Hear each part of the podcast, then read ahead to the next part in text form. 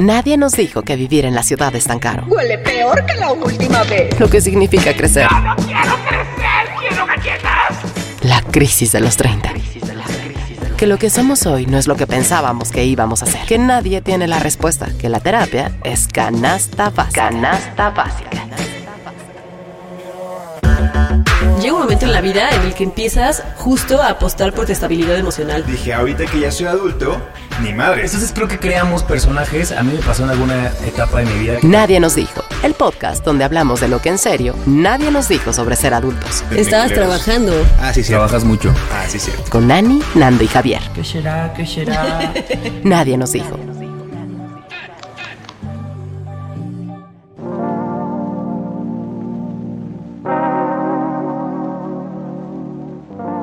Quiero pensar que ustedes como yo y la gente que nos escucha es celosa de ciertas cosas y les voy a poner dos ejemplos en mí para que ustedes me ayuden a decir los suyos.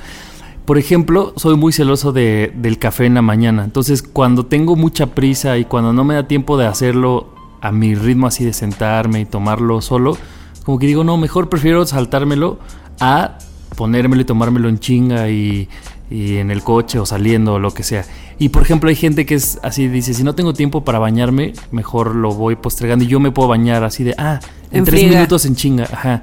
Y dije, seguramente cada quien tiene como cosas de las que se siente muy celoso que diga, esto si no tengo el tiempo bien, prefiero no hacerlo y otras que no. No sé si me di a entender. Sí, yo ahorita se me vino a la cabeza dos cosas. Una, cuando alguien me dice como te voy a contar un chisme y me mandan notas de voz.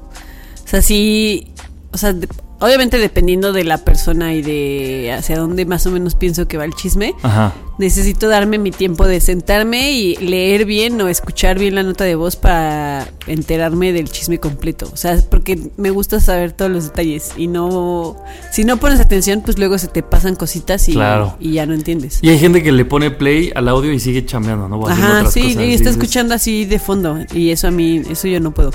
Y lo otro es como de películas que tengo muchas ganas de ver o series que, que me gustan mucho.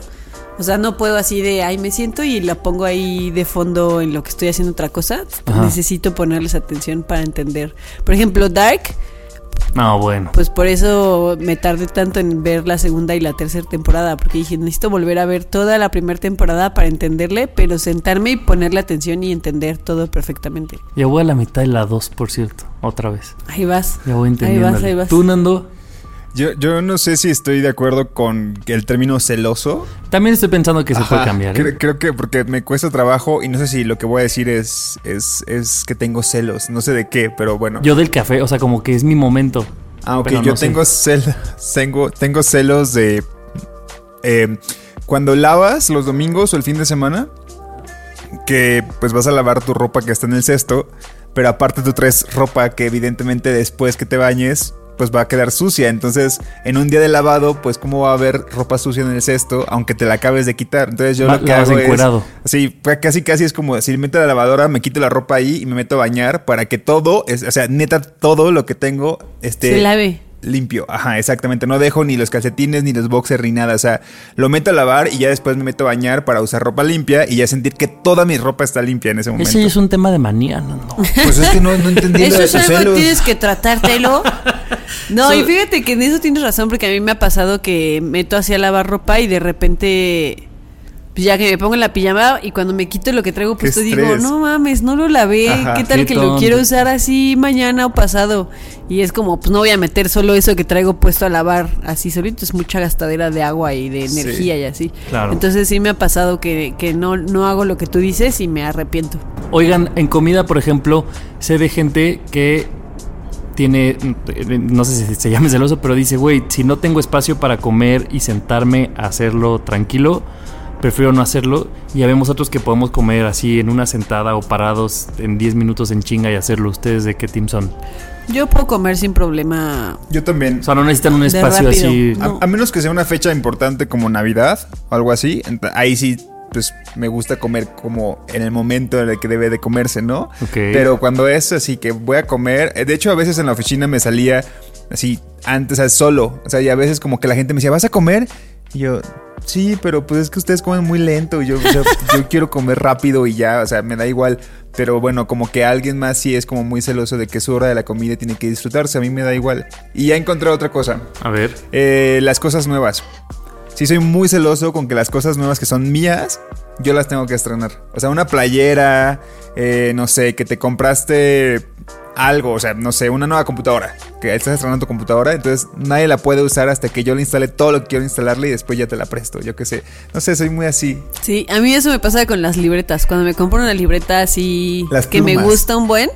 Las plumas no tanto, pero con las libretas sí me pasa. Digo, como hasta la guardo y digo, no, ya cuando algo especial salga. Es más, tengo guardada una, una libreta que me compré cuando viajé el año pasado. Me la compré en el, en el museo de, de Ana Frank. Y ahí la tengo guardada, no la he usado. Y si te O sea, dijera, pero oye, es como Ana, que ¿me estás esperando un algo suficientemente fuerte que diga esto sí, bueno, Sí. importante para Algo usarla. importante que diga, como necesito anotar esto y, y que me llegue así el, "Ah, ya sé en dónde lo voy a anotar. Es tan importante que ya sé en dónde lo voy a anotar. Con mis libretas son- soy muy así. Órale. Yo también con las cosas nuevas en general. Que la gente nos diga ellos en qué, con qué cosas son. ¿Qué, qué se queda? ¿El término celoso o cuál es el.? Sí. Dejémoslo ¿Con así qué por el cosas momento. son celosos de ellos? Por ejemplo, hay gente que escucha podcast mientras trabaja o de fondo. Yo cuando escucho nadie nos dijo, porque sí, sí lo escuchamos también nosotros. Sí. Yo me siento escucharlo y no hago otra cosa más que estar escuchándolo. Sí, No, yo. Porque si no, No, digo, yo es no. que no estoy pudiendo el tiempo. Y hay gente que tiene, y yo creo que también es una habilidad, ¿no? Como que trabaja y lo escucha y luego se ríe y dices como, órale, ¿cómo le hacen para tener tanta... No, yo sí lo escucho trabajando, pero definitivamente lo escucho cuando ya estoy menos estresado del trabajo. O sea, si no, no me puedo concentrar. Mejor siempre le pongo play al principio y después le vuelvo a poner play en la tarde para que cuente como dos plays. no es cierto. Trae estrategia. Para que tengamos más escuchas. Pues bienvenidos a un nuevo episodio, amigos. Órale, órale. Gracias por escucharnos. Yo soy Nando. Yo soy Ani Yo soy Javier. y esto es Nadie nos dijo. Comenzamos. Ryan Reynolds here from Mint Mobile. With the price of just about everything going up during inflation, we thought we'd bring our prices down. So to help us, we brought in a reverse auctioneer, which is apparently a thing. Mint Mobile unlimited premium wireless. Ready to get 30, 30, bit to get 30, bit to get 20, 20, 20, bit to get 20, 20, bit to get 15, 15, 15, 15 just 15 bucks a month. So, Give it a try at mintmobile.com slash switch. $45 upfront for three months plus taxes and fees. Promo rate for new customers for limited time. Unlimited more than 40 gigabytes per month. Slows. Full terms at mintmobile.com.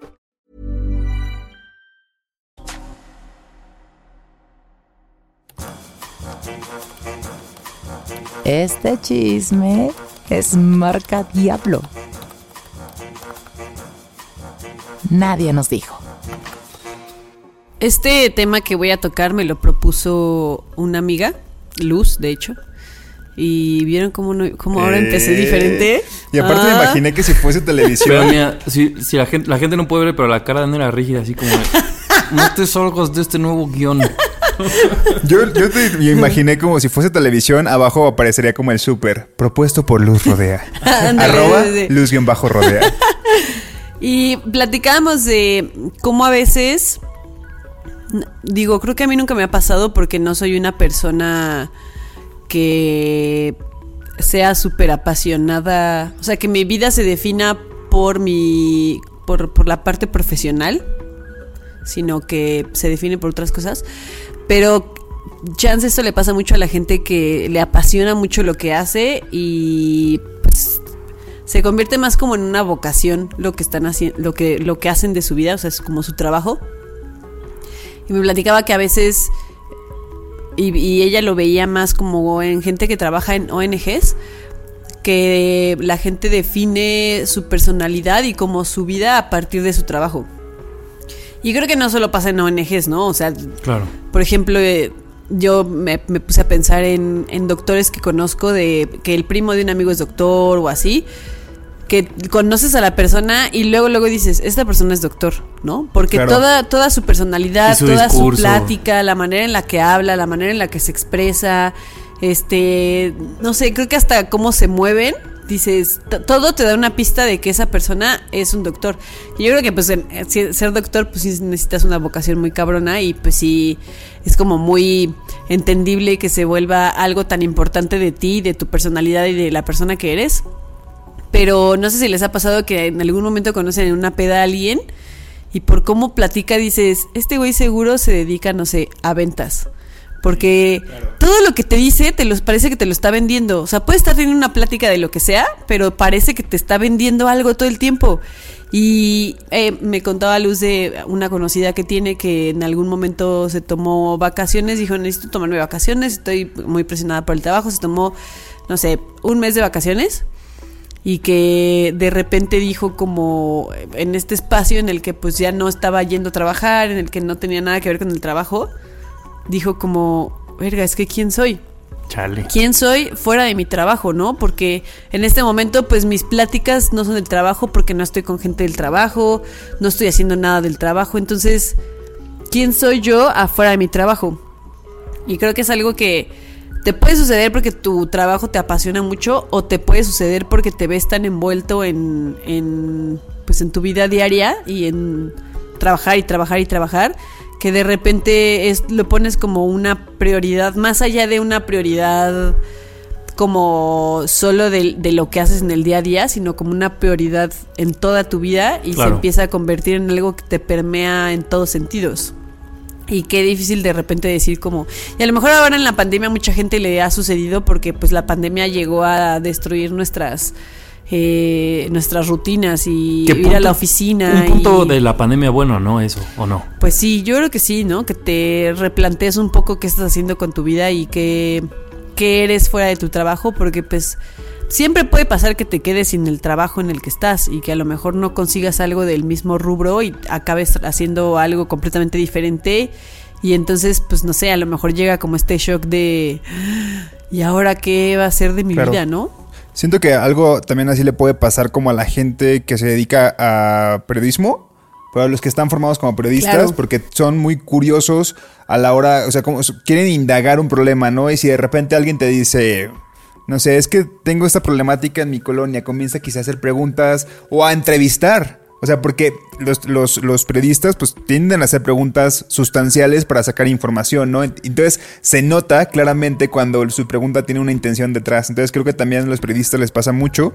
Eh, y sí, o sea, me llega a la cabeza también como, como, como a veces estamos tan concentrados en el trabajo y más que el hecho de, de- de vivir nuestra vida fuera del trabajo, porque al fin de cuentas son muchas horas y sabemos que estamos muchas veces explotados en la chamba y no, no, no caemos en cuenta, y sobre todo en el home office que se dan las 7 de la tarde y sigues trabajando, eh, creo que lo importante es encontrar un hobby, siempre, porque ese hobby lo empiezas como a, a- a- echar como de que ah, este tiempo es en el trabajo, pero sé que al rato voy a ir a jugar fútbol tú, Ani, o al rato tenemos impro, yo qué sé, porque al fin de cuentas eso sabes que te lleva a conocer personas de otros, ra- de otros ámbitos, que quizá en- entre tu equipo son como diferentes tipos de trabajo los que tienen los que conforman el equipo, o en el impro también, entonces creo que, que si, si bien no, no puedes como soltar tu trabajo del todo, tengas algo a la semana que, que sea un hobby que te motive a hacer algo completamente diferente a lo que haces en tu chamba, ¿no? Y que aparte la gente que, que conoces ahí, si es algo, obviamente si es un hobby, es algo que te gusta, pues esa, vas a compartir con esas personas algo que también te gusta, Claro. ¿no? Que no tiene que ver con tu trabajo, pero es otra cosa te- que te gusta. Y también eso creo que te nutre de, de nuevos temas de, de conversación, porque a veces si estamos muy enfocados en nuestra chamba, pues luego de qué hablas, si es lo Claro. único que haces todo el Claro. día pues cuando sales con tus amigos, ¿de qué vas a hablar? Pues de tu chamba y de repente ya se vuelve muy monótono que solo tengas un tema de conversación. Y así teniendo hobbies, ten- haciendo actividades que igual te gusten, pero conociendo gente, no nada más que le gusta eso, sino que en sus vidas se dedican a otras cosas, pues te nutre de nuevas experiencias y de nuevos temas de conversación para no estar de monótono hablando de, tus videitos. o ¿Sabes así, qué pasa? Y ahorita, ahorita solamente para cerrar ese tema, pero siento que tú, Ani, nos vas a dar la razón. Que aguas luego con los hobbies y los temas que llevas de los hobbies a los amigos. Porque eh, hubo un tiempo en el que muchos de nosotros hacíamos improvisación, los del grupito. Entonces me, me di cuenta, como que captaba que la conversación se tornaba en mayoría hablando de improvisación. Sí. Entonces también es un peligro porque de repente, pues como que mira, pues te invito a jugar fútbol. Entonces ya empiezas como a te- crear tu propio grupito con tus amigos para hablar de un solo tema y es- tampoco está chido. Es que justo eh, eh, la hipótesis que yo quería arrojar era que más bien creo que a veces es la inseguridad la que nos hace ser así, ¿no? O sea, como que decir, no me siento capaz, y en un episodio lo decía Anita, no me acuerdo en cuál ni cuál era el tipo, pero decía, Ana, me estoy permitiendo hablar de cosas que no son mis tres cosas de las que hablo. Y entonces te das cuenta que cuando te permites hablar de cosas que no te interesan tanto o que desconoces, pues puedes aprender y, conocer a más, más cosas. Pero siento que en la chamba a mí me ha pasado mucho cuando, cuando veo este tipo de perfiles, Ani, que también es una inseguridad un poco de, pues este es mi, mi tema fuerte, no me quiero vulnerar en esta reunión o en esta peda o lo que sea. Entonces, pues yo, y si se va el tema, lo voy a regresar cada que pueda porque es de donde puedo este hablar. Hablar. Y si ese pensamiento los, lo seguimos en el hobby, pues al ratito solo vas a hablar de tu hobby o solo vas a hablar como de esas cosas que, que te sientes como, como muy seguro, pero sí siento que en algunos casos es también como una, una protección de eso. No sé si sea como de vulnerarnos, de, de no querer vulnerarnos, eh, y voy a empezar a hablar de la impro, pero haz de cuenta que a mí me pasaba mucho yo, en la impro. "Ota, eso no es cierto". No, que- Mira, Ani, la impro se basa. no, no, no. Que luego me decía, no sé, platicaba con alguien que nada de la impro y era como, ah, pues tú, no sé, tu amigo Pedro, ¿qué hace? Y a mí me costó mucho tiempo saber a qué se dedicaban mucha gente de la impro. Pero pues porque era una cosa que estaba específicamente hablada para, güey, ahí llegas a, a vulnerarte desde el inicio. Entonces, pues eso, como hablar de, de- nuestros fuertes pasaba a segundo término tanto que muchas veces sabías, no sé, cosas mucho más eh, íntimas de alguien y no sabías ni siquiera en qué trabajaba, pero porque todo, todo estaba hecho para, para hacerse así y ese es el objetivo. Pero sí, lo- o sea, como que lo rescato mucho porque dices, qué chido es llegar a una reunión o a un nuevo lugar y decir, pues vamos a ver de qué se habla y le entro a... El otro día teníamos Dan y yo una plática con Valeria que yo no entendía mucho el tema.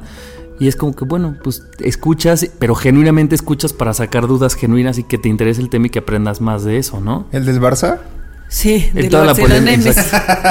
Oigan, pero ¿saben qué? Ganando se ríe como si muy experto. es que yo, es que justo en la chamba, pues hoy pasó lo de Messi, Sí, que al final hoy. se queda, entonces hoy sí puedo hablar de eso, pero no es como que sepa regularmente. Pero el punto es, creo que cuando él, un ejercicio claro, sin, sin llegar como a los extremos, como de esta persona que llegó a sus vacaciones y se dio cuenta que no sabe ni qué onda, es justo cuando llegas a una reunión y todos los temas que tú propones tienen que ver con cierto tema que es el trabajo. ¿No? Entonces, eh, pues ahí es como la primera alerta que dices, güey, no- neta no tengo otro tema de conversación que no sea el trabajo, vamos a ver. Y si no lo tienes, creo que muchas veces tenemos esto de querer poner un tema sobre la mesa sin, sin, sin aportar algo a lo que el otro está hablando. Puede ser que yo hoy quiera hablar de mi trabajo porque no lo suelto y, y ustedes tengan algo completamente diferente que hacer, pero como yo no, yo no sé de esos temas, pues me que- mejor quiero imponer el mío. Y eso Claro. no, güey, pues hay que darle oportunidad a conocer y a sumarse a la conversación, ¿no? Y creo que nos pasa a gente como nosotros que nos gusta hablar mucho. Que tenemos un Que podcast. tendemos, que tendemos a ser pues los que hablan en una en una reunión y no los que escuchan, porque yo, yo pues tengo amigos y conocidos que son de esas personas que se sientan y literalmente te están escuchando. Y bueno, a mí me encanta estar con esas personas porque me escuchan todo el tiempo. Pero eh, creo que a nosotros también nos toca a veces escuchar y no ser los protagonistas de la plática Claro. y no ser la persona que siempre debe de estar hablando. Y, y eso que dices, poner atención. O sea, creo que a mí hubo una época que me pasaba que si no se hablaba de los temas que yo quería hablar, era como, como mi cabeza se iba, Boring. y mi cabeza se iba, y yo ya no estaba poniendo atención, y, yo- o sea, y escuchaba a la gente platicar, y yo así de, tin, tin, o estás en el celular, y así. Y, Y, también es un juicio, ¿no? Como decir, estos idiotas están hablando pura pendejada, Sí, según tú. Y, y, y me- o sea, sí, a mí me requirió un esfuerzo de ¿Te decir requirió? como- de decir como, pues voy a hacer un esfuerzo de escuchar a la otra persona, aunque sea un tema que en este momento no me interesa o no me importa, pues de escuchar a la otra persona y pues hacer preguntas, porque a lo mejor yo no conozco el tema, pero eso, hacer preguntas y, de, y pues, informarte un poquito. Y ahora me, me es mucho más fácil escuchar temas y decir como, ah, mira, Ahora qué menos nos interesante". callamos. Digo, no es como que me calle siempre, pero, pero No, sí pero es sí más cambia. fácil que yo diga como, ah, pues voy a escuchar de ese tema, aunque no. Y entonces ya, cada vez que digo como mi cabeza se empieza a ir y empiezo como a querer agarrar el celular, yo misma me digo, no, güey, pon atención, no seas grosera, porque también uno siente feo cuando la gente te hace eso porque se lo estás haciendo a otra persona, ¿no? Pero sí, sí tuve que hacer un esfuerzo para Eh, no... Eh, eh, perdón. Sí, Pinche, a ver, de eso está hablando. Está hablando Ana y tú la quieres interrumpir. No, pues es que yo decía, esto, compañeros que están escuchando, no bien. lo hagan. No, lo que le iba a decir a Ana es que Además de que sí, pues somos personas que nos gusta hablar eso, pues también eso conlleva mucha responsabilidad y no creo que seamos ninguno de los tres, pero seguro sí conocen esa gente que yo le llamo la yo mime conmigo, que así le dices. ¿La qué? La yo mime conmigo. Ah, ok, ok, ok. Y así de que, güey, es que me duele la cabeza. No mames, a mí ayer me dolió, ¿no? Y que todo lo regresa a su cancha, así de, güey, este, mi perrito está bien bonito. No mames, yo tenía ocho. Y es como de, güey, tampoco, no quiero que hablar de mí, pero cada que yo digo algo, tú ves Que de cómo hecho lo José Ra el otro día dijo una frase de eso que es que en el funeral todos quieren ser el muerto o algo así, ¿no? Sí, sí, sí. O sea, que es como sí, una sí. frase que los define. Y hay gente que es muy así. O sea, yo tengo un conocido que a veces me. me Qué gran ejemplo, justo. Perdón, pero es así. Estás poniendo el ejemplo de esto, por eso no aplica. No ¿Cómo? Ya no entendí. Olvídenlo. No, algo en mi cabeza Este- cosas. Que de repente, pues, o sea, platicamos y es como, y no sé, ¿cómo va la chamba? Y yo, ah, no, fíjate que en la chamba me pasó esto. No manches, es que a mí el otro día, y entonces ya, o sea, realmente me ¿Para qué pregunto. me O sea, preguntas? sí, me estás preguntando para que yo te saque un tema y tú hables de ese tema. No, no me quieres escuchar a mí realmente, ¿no? También hay que cuidar no ser esa persona que todo el tiempo acapara la sa- conversación. Siento, y bueno, no sé, ustedes me, ustedes tal vez como son externos a mí, sabrán, pero la realidad es que yo siento que a veces, mm, o sea, sí opino, pero no pongo temas sobre la mesa y que de repente puedo sentirme vulnerado cuando obviamente otras personas que, que hablan mucho más me hacen una pregunta como la que tú decías de, oye, este, ¿y qué haces en tu trabajo? Y como yo no veía venir esa pregunta, como que estoy como perro desbocado, como queriendo decir todo porque no tenía aterrizado qué iba a decir y también como, es como una presión y yo siento que las personas que no hablan mucho se han de sentir así como de cuando todos están hablando y alguien es muy cortés y te dicen, oye, Ani, ¿tú exactamente a qué te dedicas? Como que su cabeza no tiene procesada la información porque me ha pasado y empiezo como a decir... Te hace "Pues cortocircuito. mira, Salí de la carrera en 2012 y ahí empiezo a decir de qué me dedico desde años atrás, ¿sabes? Porque no estoy En preparado para contestar. 1991 nació Fernando Montes Oye, y dos horas después así. Ya, y ahí fue mi primera comunión. Así, Exactamente. Sí, sí, es una presión. Que nos diga la gente de qué lado está, si es de las que creen que acaparan la conversación o si es de los que se quedan callados. No, pero a ver, mucho. no tiene que ser esos lados tan extremos, ¿no? ¿O sí? no sé. ¿Acaparar? No sé. Solamente No, team- pues hablar Ah, yo sí soy muy acaparadora, la verdad. Yo, y sobre todo ya cuando tengo unas chelas El encima. alcohol, el alcohol no, acapara. mames, güey. Ustedes dos, güey.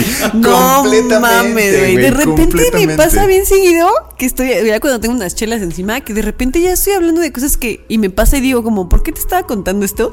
Y la otra persona es como, pues no sé, solo Güey. así empezaste a hablar de una cosa y te fuiste, te fuiste, te fuiste y ahorita estás hablando así de, no sé, ¿Sabe? de cómo las uñas te crecen bien rápido y no entiendo por qué. y yo, Ustedes yo dos son entiendo. armatemas, amigos.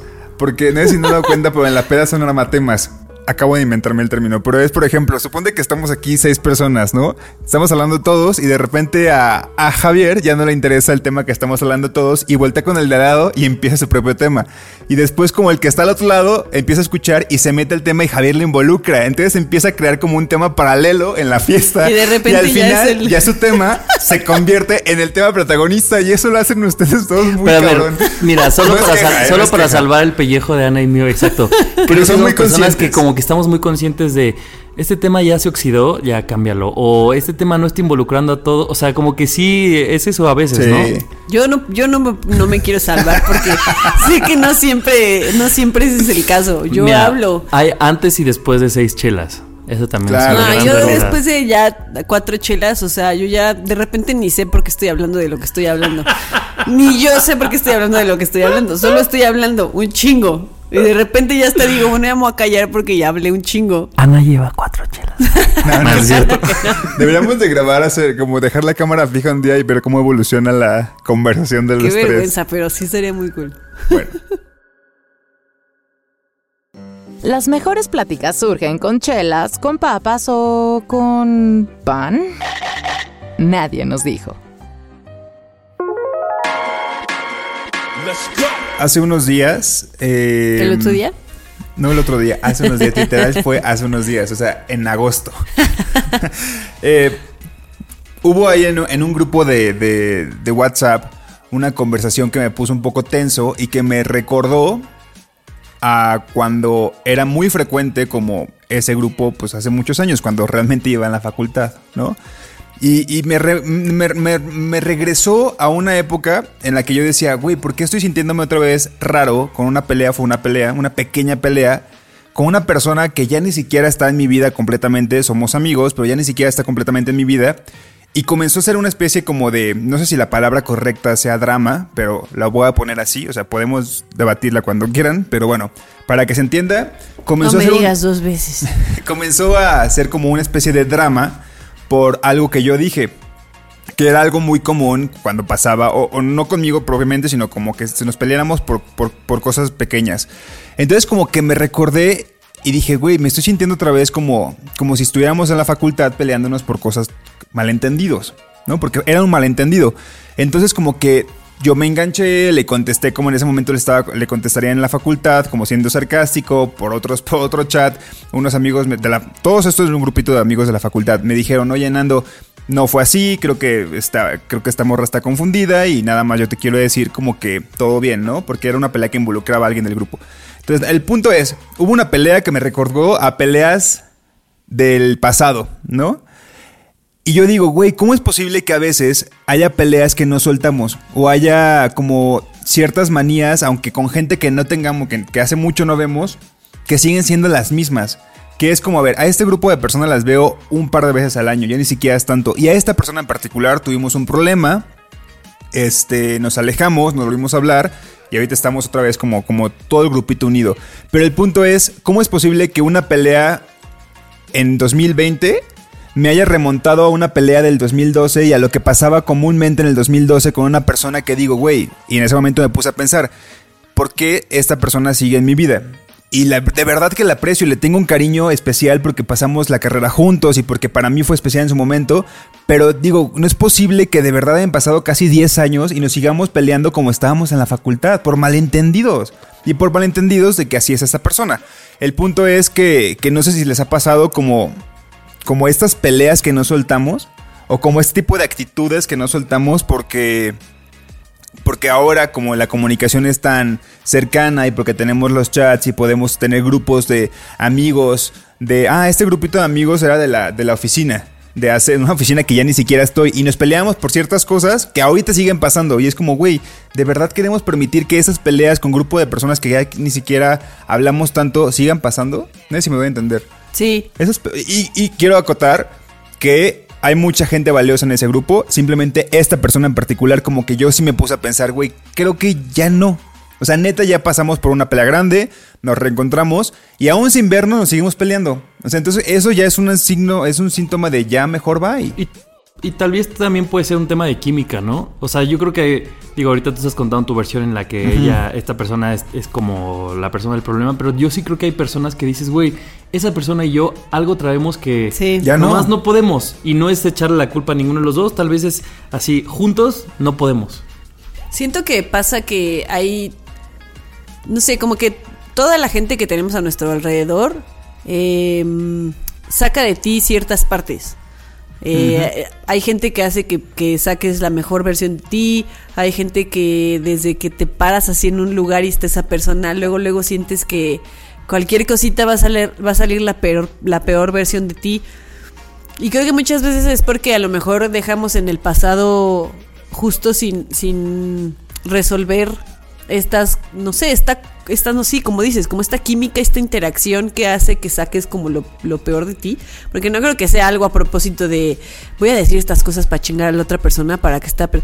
No, simplemente es una manera de ser o una forma de decir las cosas o un algo que en ti provoca algo que, que, no- que está más allá de, de tu control. O sea, se que es algo que es como un... Sí, es como un instinto, es tu manera de reaccionar a algo, a algo que esa persona provoca en ti. Y creo que sí, a veces dejamos esas cosas sin resolver en, en, en el pasado o ahora en el presente, va a ser una persona que siempre va a detonar eso en ti. Porque tal vez si, si te... Digo, no, no sé, no conozco a fondo el, el caso, ¿no? Porque nos lo tal vez... contaste muy por encimita, Sí, o ¿eh? sea, También. yo quisiera los detalles ahorita que se apaguen los micrófonos, pero eh, a lo mejor si te sentaras a hablar con esta persona y le dijeras, mira, lo que pasa es que, y voy a poner ejemplos que obviamente no tienen que ver con esto que tú dijiste porque no conozco a detalle, pero mira, la verdad es que a mí hay algo en mí que brinca cuando tú utilizas este, este, esta manera de hablar tan con, o sea, no sé, que si eres Tan bien con- golpeada. tan golpeada o tan sarcástica o tan burlona, porque a mí pues, me causa algo, algo brinca dentro de mí, Claro. entonces intentemos buscar una mejor manera de, de hablar las cosas.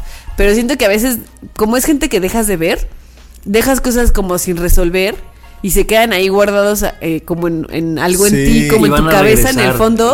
Y cuando vuelve a ver algo que así abre tantito esa cajita, ¡pum! Vuelve a salir todos esos sentimientos y todo ese, ese conflicto que tienes dentro de ti. Y, y pas- pero- porque yo también, digo, ahorita no podría decirles ejemplos claros, pero sé que hay gente que cuando hablo con ellos, luego, luego digo, ya, así estoy sintiendo como... Yo hasta me tenso de que ya- ya llegó, de yo mí- digo, ya me tensé, güey. Esta parte de mí va a salir y no quiero así, no quiero, y, y no lo puedes evitar.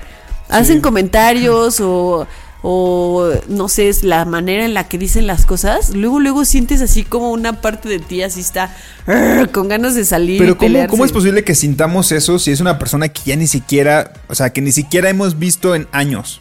Pero ¿no? es, es justo lo que te iba a decir. Eso yo creo que sucede más. Es decir, por ejemplo, yo creo que hay parejas que están juntos, que viven juntos y que les pasa eso que dices, güey, vivo con mi pareja a la cual no soporto. Y no sé por qué no, no, los- no la lo soporto. Y creo que tiene que ver mucho con esto que dice Ani, ¿no? Como que entierras los temas y nunca los aclaras ni los, ni los pones sobre la mesa. Y entonces, pues al rato te va a enojar la planta, pero en realidad no es la planta. Lo que te enoja Sí, es pero- 10 años de conocerte y da igual si es tu pareja o si no la has visto desde hace. O sea, como que cuando vuelvan a verse es como.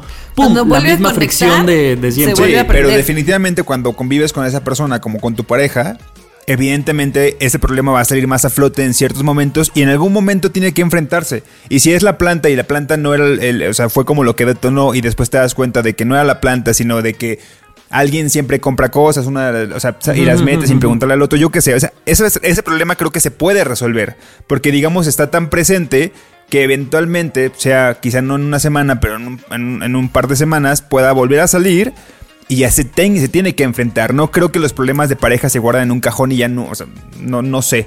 Pero yo siento que hay grupos de amigos, por ejemplo, los de la, los de la universidad, nosotros que salimos de la carrera hace, hace más de ocho años, o grupos de, de personas que, de gente que vive en otras ciudades que casi no vemos, que tal vez, como eran grupos de personas, congeniaban muy bien y había algo en, en común que las unía. En este caso era la carrera y en este caso nos veíamos todos los días y salíamos el fin de semana y la mayoría del tiempo pues en, en- en conjunto pues la verdad la pasábamos muy bien. Pero llega un punto en el que quizá fuese del grupo, o sea, fuera del grupo, tú y esa persona ya no compaginan. Claro. pero siguen Claro. compartiendo un grupo ahora en WhatsApp. Y eso cada vez que hablan, porque ni siquiera es un grupo que está tan activo, hay como fricciones. Y es lo que yo digo, güey, creo que, que no es como que no sé si la quiero sacar de mi vida o no. Pero definitivamente los grupos que creíamos que en la facultad eran súper unidos, después te das cuenta que ya no, que quizá hay dos personas que no se llevan o dos personas que se llevan mucho mejor y que forman parte del mismo grupo, ¿sabes? Porque la dinámica de los grupos funciona muy bien cuando se ven y cuando comparten mucho tiempo juntos. Después se vuelve a hacer como molesto y revisen sus grupos de WhatsApp. Seguramente habrá personas que casi ni comentan o personas que cada vez que, que escriben dices, güey, este pendejo ya está escribiendo otra vez. Que, que cuando hablamos de la clasificación de amigos decíamos eso, que hay veces que en un mismo grupo tú tienes una A, dos B, un C y un Ah, Z, ¿no? sí, sí, Claro. probablemente esta persona está dentro de un grupo con gente A, B, C y esta persona es D. Y, que- que estuvo dentro de las primeras letras, ¿no? De, de amistad. En y que ahorita momento y ahora ya ya no. no. Ya no lo está. Y creo que seguir manteniendo eso llega a ser como incómodo. O que puede ser como. Puedes lidiar con ello, pero definitivamente. eh, sí, sí, sí, sí creo que puedan generar peleas. Y muchas veces es forzar la nostalgia, ¿no? O sea, Uy, dices súper como, sí. Pues este grupo para qué está si hablamos una vez cada año. O sea, pues sí, para forzar la nostalgia de como estuvimos juntos en la carrera y estudiamos juntos y no sé qué, pues vamos a hacer el grupo. Y luego dices, pues ¿para qué? Ni me interesa, o sea, no es mala onda, ¿no? Pero ni me interesa qué están haciendo de sus vidas porque es gente que no veo, es gente con la que no convivo, es gente a la que le voy a platicar cosas superficiales que realmente no son lo que yo soy realmente, sino lo que les quiero contar que tiene que ver con ellos, que a lo mejor son puros recuerdos o puras cosas que, que, que salen de esos recuerdos que pues ya ni tiene mucho caso que lo estés platicando, ¿no? Claro. Y, y siendo que también otro punto entre la entre forzar la nostalgia y por ejemplo salirte del grupo o dejarle de hablar o cortar esas amistades, hay un gran espacio que siento que muchos aplicamos que es como pues voy a hacer como que nada pasa. Pero siento que esa pasividad o no sé cómo se le llame, de pronto tampoco está tan chida porque justo pues solo yo yo yo tenía amistades así que cada que me escribía esa persona, o sea, me tensaba tanto, pero ni esa persona lo sabía, solo yo sabía cuánto me tensaba, pues porque yo no fui capaz de verbalizar a esa persona o a esas personas de decirles, oigan, ya hasta aquí, yo ya no quiero tener nada que ver con ustedes. Y entonces como que dices, pues si no si los vemos una vez al año, pues mejor me hago güey, sigo en el grupo, le Sí, sigo dando es likes, sigo en Facebook, exactamente pero lo que me pasa. "Tampoco". Exactamente lo que me pasa. Que esta persona cada vez que escribe me tensa porque siento que algo. Porque me recuerda a mucho cuando pasaba. Cuando que estábamos Claro. juntos, ¿no? Y, y- y volviendo como al título que yo puse, que es las peleas que nos soltamos. Yo siento que es las peleas que nos soltamos y, esta incomodidad que no soltamos tampoco, ¿no? Porque tal vez a ella le, yo le genero. A ella yo le genero algo que cada vez que yo diga, aunque diga hola, le molesta. Puede ser, porque de verdad, de verdad, de verdad pareciera que es así. Y cada vez que ella me escribe algo, yo me tenso porque siento que se va a pelear. Entonces, ella no suelta una pelea que tuvimos hace cinco años, cuatro años, y yo no suelto esa incomodidad de pelearnos, porque pues yo la verdad es que yo no estoy enojado. Yo siento, yo nada más como que siento que pues, hubo como ahí resentimientos que no se trataron y que ya es como pues una, una sensación rara, ¿no? Y que esos amigos a veces, eso es lo que te pasa a ti también. Es pero, justo eso. pero la verdad resultó muy liberador cuando lo pude verbalizar con la persona correcta.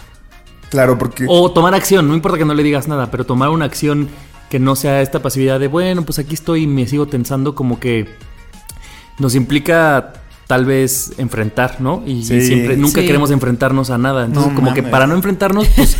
Pero Le pues damos ve- la vuelta, güey. Aunque Google Maps diga que es por ahí, güey, a la verga, me voy más lejos. No, no, no, no, no. Sí, o sea, es verdad. O sea, yo no quiero enfrentar y creo que siempre tenemos como estas peleas sin terminar o inconclusas porque lo que pasó con esta persona es que nos peleamos y nos contentamos digitalmente. O sea, realmente nunca tuvimos una conversación. ¿no? Pues yo creo está, que, yo creo que la nostalgia. ¿Y saben qué? La Ahí está el nostalgia, peine, justo. como quien dice. Porque las redes sociales te recuerdan cosas de cuando, de cuando éramos muy, muy, muy amigos. Y esa nostalgia comenzó como que, ah, el likecito de esta foto de cuando éramos muy amigos. Oh, mira, te comparto este recuerdo. Y comenzamos como a decir, güey, valía muchísimo nuestra amistad. Hay que retomarla digitalmente. Pero ya lo dijiste, Pero valía. la verdad- Valía no vale. Pues no sé. La verdad es que sí son como peleas sin terminar que si no se hablan cara a cara, pues la verdad es que van a seguir siendo incómodas, ¿no? Sí, van a seguir los dos aferrados al... al... El O sea, problema. cada, ajá, cada quien como a su manera. A lo mejor ella sigue enojada y a ti y te incomoda. Y entonces, pues cada quien a su modo siguen aferrados a lo que pasó hace muchos años Sin resolver. sin resolver. Y ahí van a seguir. Montado en su macho, dijera la gente. No sé por qué decían eso, pero así se decía. No, pues sí, me, me abrieron la mente, amigues. Este, ¿Cuánto llevo de la 300 de la consulta? consulta, porfas. Even when we're on a budget, we still deserve nice things. Quince is a place to scoop up stunning high-end goods for 50 to 80% less than similar brands. They have buttery soft cashmere sweaters starting at $50, luxurious Italian leather bags, and so much more. Plus, Quince only works with factories that use safe, ethical, and responsible manufacturing. Get the high-end goods you'll love without the high price tag with Quince. Go to quince.com slash style for free shipping and 365-day returns. ¡Yujú! Me compré una lavadora y sin ayuda de mis papás. Nadie nos dijo. No sé si ustedes ya vieron el, el documental. ¿Es documental de Walter Mercado? Sí. Bueno, sí es documental, No ¿ok? lo he visto. O el Sí, sí, es un documental. Eh, pero lo- bueno, lo vi, me gustó mucho y saqué una frase que me gustó mucho para el tema. y todo lo que me sobra. les mando mucho amor. No, él decía en alguna parte, ya ni siquiera me acuerdo cuál, porque además, pues tontamente solo anoté la frase y no tengo mayor contexto. Pero él decía, yo nunca ensayo para ser yo mismo, ¿no?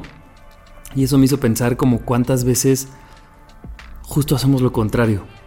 O sea, cuántas veces, por ejemplo, tenemos una primera cita y de verdad lo último que hacemos es ser nosotros mismos, ¿no? O ir a una entrevista de trabajo y entonces a mí me pasaba, yo repasaba y repasaba en mi mente y en mi cuarto y en el, o sea, mientras iba de camino como los discursos y es como de qué tengo que decir, cómo puedo mostrarme más inteligente, cómo puedo mostrarme más, cómo, cómo, cómo. Bueno, tal vez en una entrevista de trabajo eso es más normal, ¿no?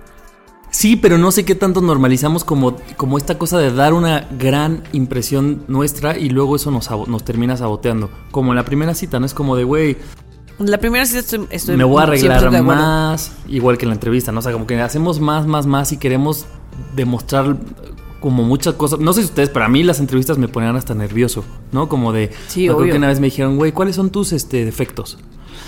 Y yo dije, no es que no tuviera, pero hasta piensas, güey, ¿qué defecto puedo Que suene a decir? cualidad. Que suena a cualidad, porque si digo, soy bien huevón, la neta, pues van a decir, no mames, Ah, a mira, este soy brother... bien procrastinadora.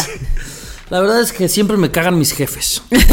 No sé, y entonces justo eh, viendo ese especial y, y- y repasando esa frase como que se me quedó muy marcada y dije, güey, claro, todos estos escenarios, el trabajo, este, ir, hay gente que decía, ¿no? Como por ejemplo ir la primera vez a casa de tus suegros es como una situación bien tensa y entonces preparas cosas y tienes temas bajo la manga y cosas así. Entonces digo, ¿qué, ¿por qué no darle la vuelta y decir, güey, todos estos escenarios es mostrar tú quién eres? no hay necesidad de prepararlo ni ensayarlo. Y tal vez, si pensáramos así, nos daría un poco más de tranquilidad ser como quienes somos. No sé. Fíjate que estoy de acuerdo contigo. En la entrevista de trabajo no sé qué tanto, porque eh, creo que también las empresas son bien, o sea, hay empresas que son muy mamonas y que si tú llegas siendo 100% quien tú, tú eres, pues te van a... Y tú, Javier. si tú Estamos llegas hablando de ti, Javier. Estoy "Tú, hablando Javier", en específico de ti. No, no, no. O sea, si, si llegas siendo quien, quien eres, a lo mejor pues te van a criticar por lo que... lle- O sea, no- a lo mejor no te dan la chamba por la ropa que llevas puesta. Claro. O porque se te salió una grosería.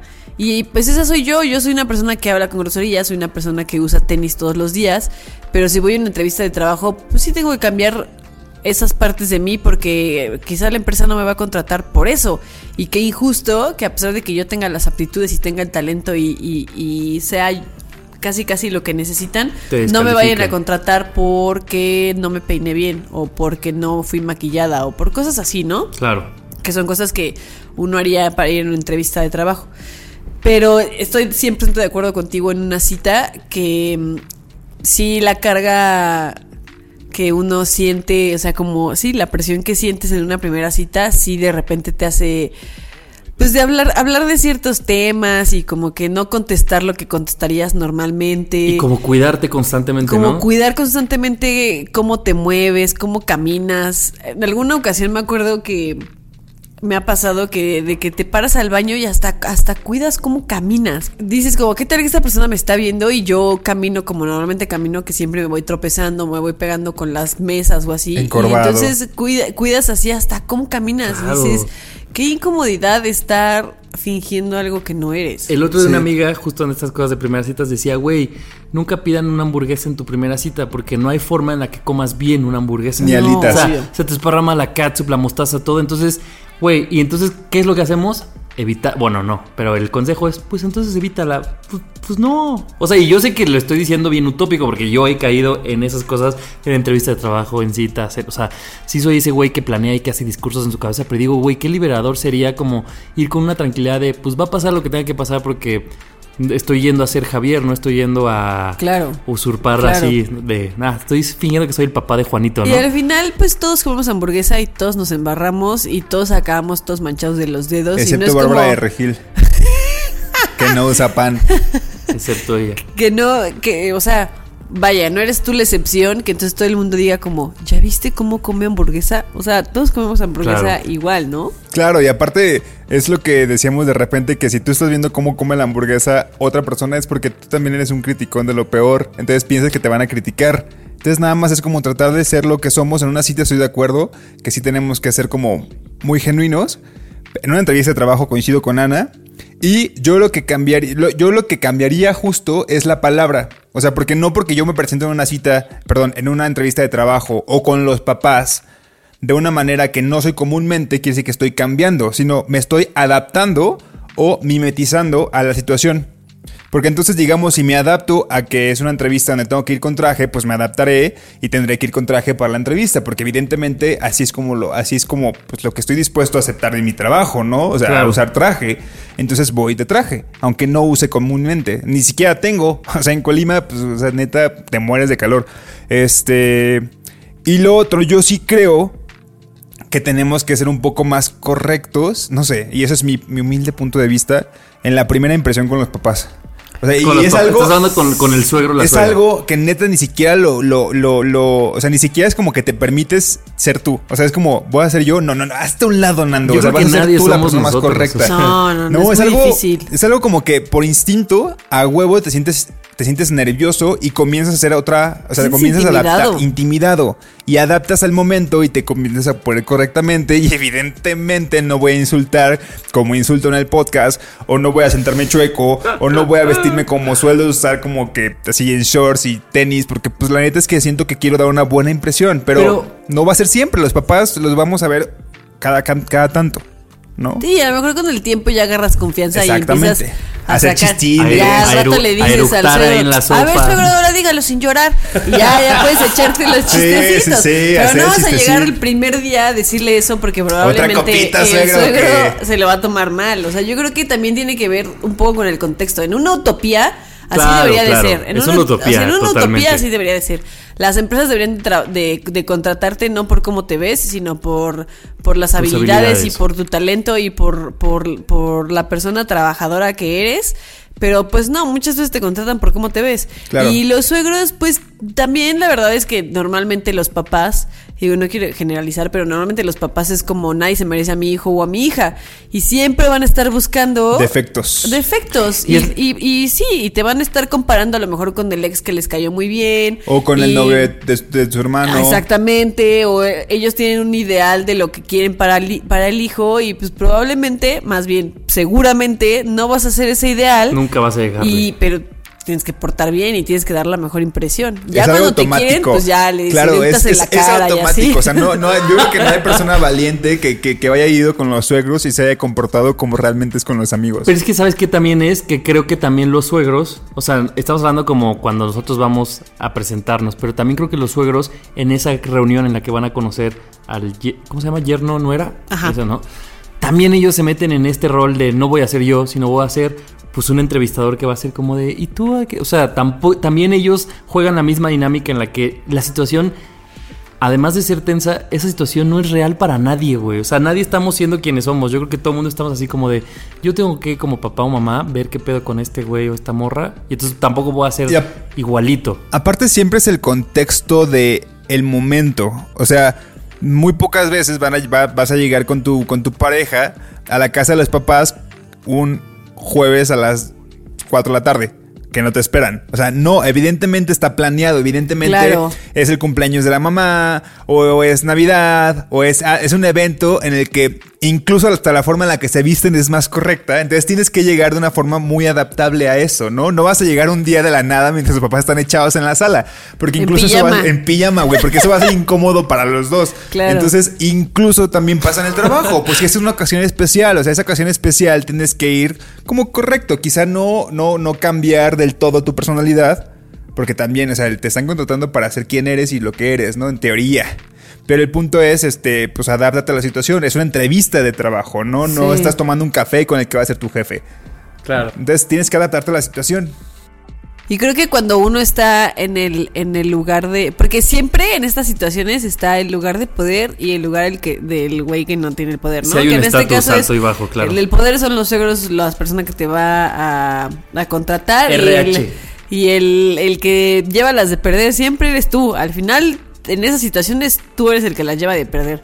Creo que Oye, perdón, nada más antes de que termines. Y en la primera cita también hay un estatus, ¿no? Como que siempre sabes quién de los dos tiene más interés y ese, esa persona, güey o morra, tiene el Sí, estatus abajo. no, no sé si siempre, pero en muchas En muchas ocasiones, ocasiones. puedes saber.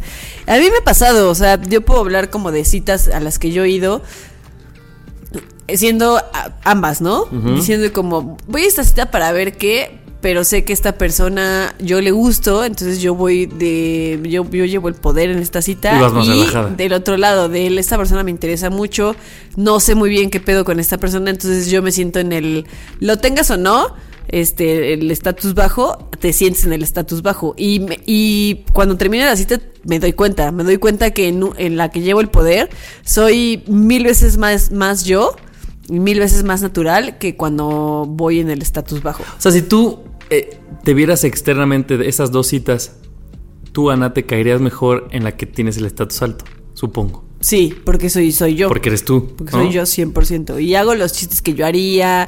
Y si algo no me interesa hablar o no sé, diría como, no, so, no, no sé, no sé de qué me estás hablando. Y no estaría como, ah, claro. Creo que me suena. Sí me suena.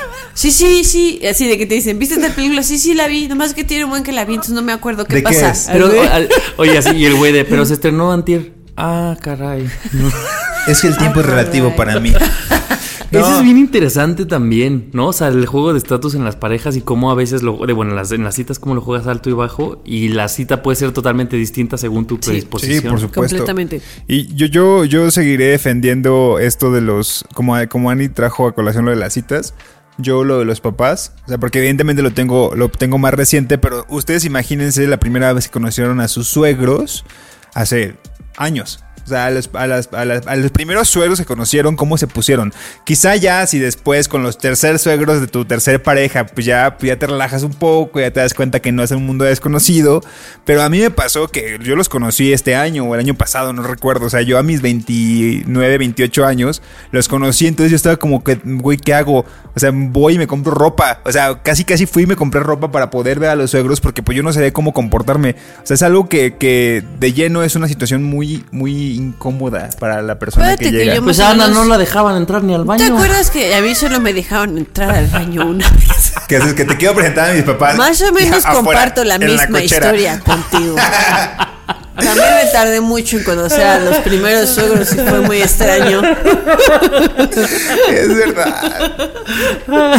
Qué graciosa esa Güey, historia. deberíamos de hacer una línea del tiempo así como en Dark. Bueno, no sé si en Dark Es que yo ni siquiera he visto Dark, pero yo Sí, cito a Dark. pero como, citas, pero como si lo hubiera Dark. visto. Pero imagínense así como de, ok, Annie y Javier, en la fiesta en la que vomitaron. Mientras tanto, Nando estaba con sus amigos a la facultad. Mientras Estaría tanto, divertido. estaba que no la dejaban pasar al baño, pero Nando estaba haciendo esto y Javier estaba con... Oye, y Ana en su de curso, en su curso Ana de ventas. viejita en la fiesta esta en los 18 Cristal así de lo que va a pasar es que vas a vomitar tú, va a vomitar Javi", y te empieza a contar todo y tú. Ok, va. Esa línea del tiempo, porque es verdad. O sea, eso es verdad.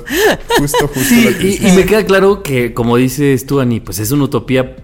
Qué maravilloso que así fueran las primeras citas y las reuniones de las entrevistas de trabajo y con los suegros y tal. Pero justo este güey, bueno, Walter Mercado, En este paz güey, descanse. así, que en paz descanse.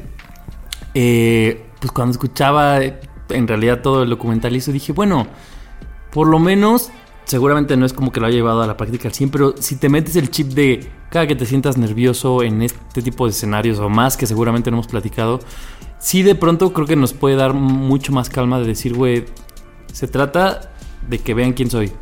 O sea, como sí metértelo y aunque sí te vistas mejor o distinto, hagas cosas como que meterte el chip. Siento que todos tenemos en el chip, tengo que dar lo mejor de mí. O sea, tengo que ser, dar un plus de lo que soy. Y creo que es una exigencia propia que nosotros nos ponemos porque en una entrevista o en una primera cita, en estas cosas, nunca pueden saber si eres más o menos de lo que tú estás enseñando. Entonces como que siento que sí nos puede tranquilizar el, se trata de ser quien soy, se trata de ser quien soy, se trata de ser quien soy. Y tal vez solo en la mente la podríamos pasar, o yo que soy muy de darle la vuelta adentro, la podríamos pasar mejor, ¿no? Sí, y eh, creo que eso que dice Nando es bien importante, adaptarte a la situación, pero justo Mm. no, no cambiar, ¿no? Sí, que cuántas genuino. veces nos ha pasado eh, ver a un, a un amigo que, que conoces de toda la vida, que llega con una nueva cita y que de repente empieza a contar cosas, o empieza a hablar de cierta manera, o empiezas tú a contar una historia y es como, no, no la cuentes porque, y dices, güey, pues esto eres tú, ¿por qué lo estás escondiendo? En algún momento se va a dar cuenta. O sea, pues que se dé cuenta desde el principio y, y, y, pues no pasa nada, ¿no? Tampoco. Pero sí, a mí se me ha Eso, sí es pasado. cierto. No sé si lo he hecho yo, seguramente en algún momento lo hice y, y ya me dirán, me dirás tú cuando te, de- cuando te acuerdes de algo o, o, digo, a Nando seguramente no le ha tocado porque probablemente fue hace mucho tiempo. Te conocí Pero- soltera. ¿Eh? Te conocí soltera. Sí, sigo soltera. No, pero justo en dates que digas como, güey, por favor no digan, este, eh, cuántos novios he tenido. Eso, y, No, pero y- no lo hacías tú. ¿Tú lo hacías? No, no, no, no, no, Pero yo, gente. yo, yo tengo recuerdos de amigos y amigas que hacían esas cosas. Yo de- cambio la voz. de- Yo siempre cambio la voz.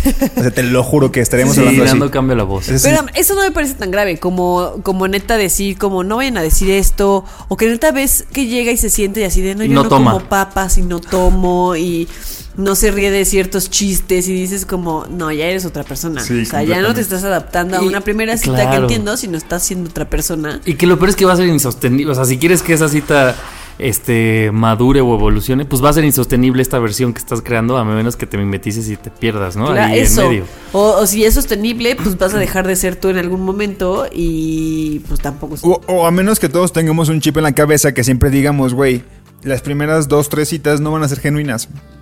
Porque probablemente vamos a estar aparentando a Ay, otras pero personas. Pero qué hueva, Sí, es, es perder, es perder tiempo, claro, y saber que pues tendrías que llegar como a conocer a una persona verdaderamente como hasta la cuarta cita. Y también creo que tiene que ver esto que dice Ana, con el paso de los años, y supongo que tiene que ver un tema de madurez, pues cada vez te da más hueva ponerte más máscaras en tus primeras citas, ¿no? O sea, supongo que hace 10 años le poníamos más crema a nuestros tacos Sí, que obvio. ahorita. Claro. Sí, o sea, sí, es sí. así como de... Ahorita mm. ya llegas y dices, mira, vamos a tomar, vamos a tocar así los, los temas así álgidos para que de una vez sepamos qué opinas tú, qué opino yo, y si esto va a seguir adelante o no. Que se ya, arme de una pues, vez o que no. De una vez, a ver, ¿qué Antes te opinas del ponías, aborto? Ay, sí. antes te ponías tu zapatito fino, tu botín, tu botín picudo. ¿Cómo se llamaba Javier? El ¿Qué? el- Mocasín. El, mocasín. El Antes te mocasín, ponías el mocasín sin calcetín. fino. Yo fui de esos güeyes, ya no. Para las citas. sí me arrepiento, pero pues eso fue lo que fue. Sí, si, existiera fue. Dark y yo regresaría, no lo usaría nada, pero no, no existe Ya, ese hoyo Regresarías solo a decirte a ti mismo, por favor no uses eso. Nos uses-. No ¿Cómo uses rosario, Javier. El rosario no se usa. El rosa. Es que el rosario no se usa nunca, Javier. Bueno, era una moda y seguramente tú caíste en modas muy feas, Nando. No, Todos no digas, caímos todos, todos, todos. todos fuimos víctimas. Oye, pero bueno, se me hace bien bonito eso que dices tú, Nando Yani, la diferencia de entre adaptarte y modificarte. Y cambiar, Ajá. ¿no? Y que la gente pueda Sí, saber el si cambiar se es modifica como o si se vale, adapta. adaptarse a esa, situación nada más. Usted, cuando usted quiera, chiqui. amigo podcast escucha, ¿se adapta o se modifica?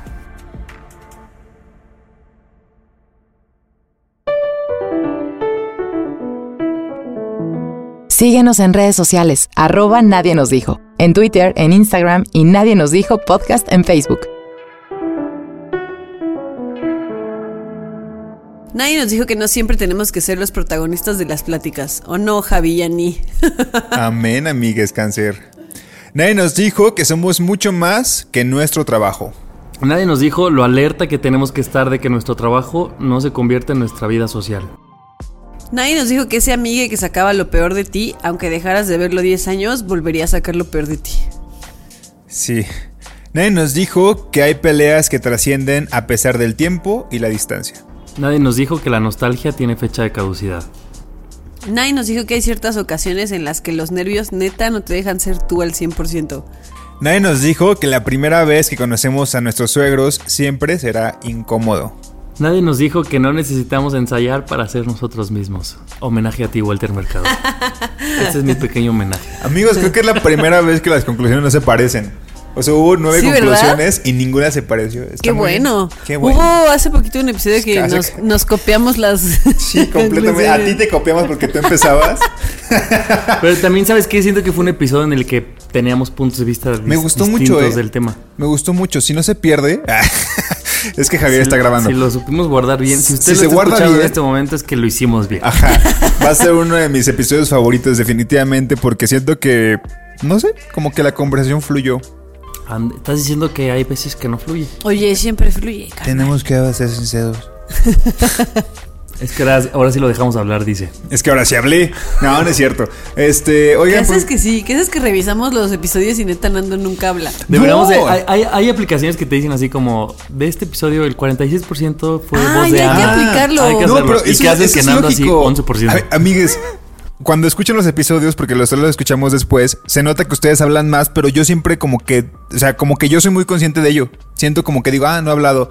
Pero que digo, ah, pero no tengo que hablar. ¿Esta es una O sea, queja o es No, un- no, no, es justo eso. O sea, porque siento que ustedes dos, justo al iniciar el episodio, y no es algo que si la gente se ha dado cuenta, hablan como mucho ustedes dos, y yo me doy cuenta y digo, ah, pero es que yo no tengo nada que aportar en ese momento. Entonces, como que me espero a mi. De hecho, Ana y yo lo hemos hablado, hemos dicho, güey, pues Nando no tiene que aportar, entre tú y yo hay que ping pong todo el tema.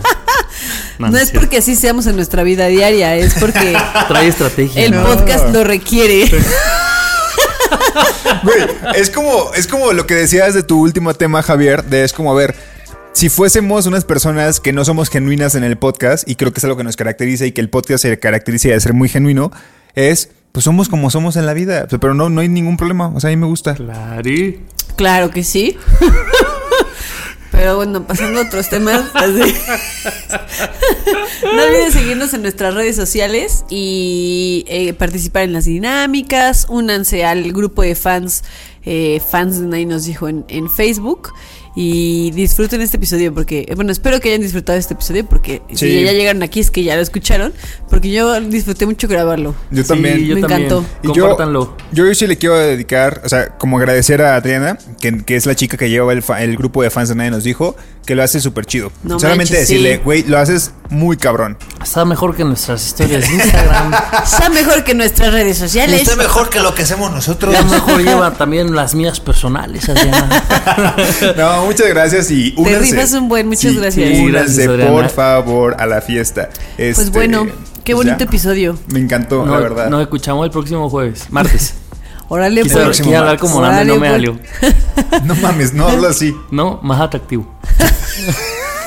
Vives Para saber el cómo hablar, pasado. no solo tengo que decir más atractivo. Vives en el pasado, lo más atractivo fue la primera temporada, amigo. Eso es como, como en Brooklyn Nine-Nine cuando Jake Peralta quiere imitar a, a Captain Holt. Ay, que tiene Entonces tiene como una frase, ¿no? Sí, dice- completamente. que algo de, de siempre dice como La What are you doing, poco. Peralta? Y ese es tu catchphrase para regresar al, al personaje No, más por. Ya, Bueno, ya, pero voy- hasta voy, a ir a. Colima, espero pronto. Y esto va a ser como que regrese con mi tonito costeño.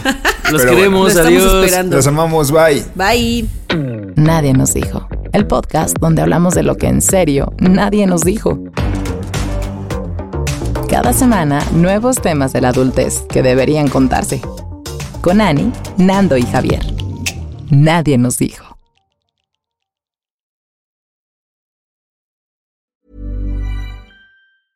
Even when we're on a budget, we still deserve nice things. Quince is a place to scoop up stunning high-end goods for 50 to 80% less than similar brands.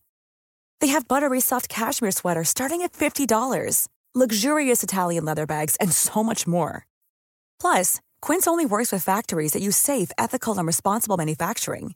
Get the high-end goods you'll love without the high price tag with Quince. Go to quince.com slash style for free shipping and 365-day returns.